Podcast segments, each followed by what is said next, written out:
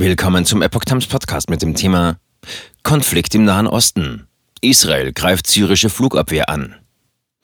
Ein Artikel von Epoch Times vom 9. Februar 2022.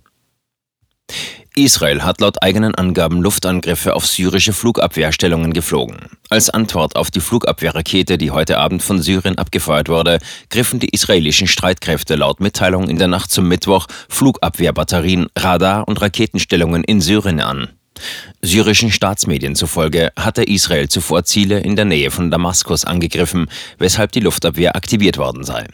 Unter Berufung auf syrische Militärkreise berichtete die Nachrichtenagentur Sana, dass Israel Raketenangriffe aus der Richtung der besetzten Golanhöhen auf Syrien gestartet habe. Bei den Angriffen wurden demnach ein syrischer Soldat getötet und fünf weitere verwundet. Unsere Luftabwehr konfrontierte die Raketen des Feindes und schoss einige von ihnen ab, berichtete Sana weiter. Die von Israel erwähnte syrische Rakete explodierte nach Angaben des israelischen Militärs noch im Flug.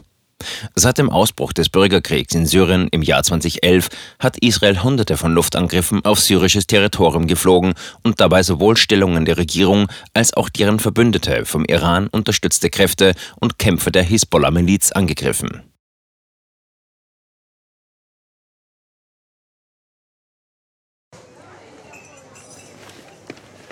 Bis Brot ich ess, das Lied ich sing. In Zeiten von Twitter und Facebook hat diese Redewendung aus der Zeit der Minnesänger neu an Bedeutung gewonnen. Wes Brot ich ess, des Lied ich sing, bedeutet in der Medienwelt, dass Zeitungen die Interessen derer vertreten, die sie bezahlen. In Deutschland sind dies meist Parteien, Werbekunden oder Stiftungen einflussreicher Geldgeber. Die Epoch Times ist frei von allen solchen Einflüssen und steht allein in der Verantwortung derer, die sie finanziert, nämlich Ihnen, unseren Lesern. Die Epoch Times bietet Ihnen einen investigativen Journalismus, der Tatsachen aufdeckt und sich nicht von einer Agenda oder politischen Korrektheit einschränken lässt.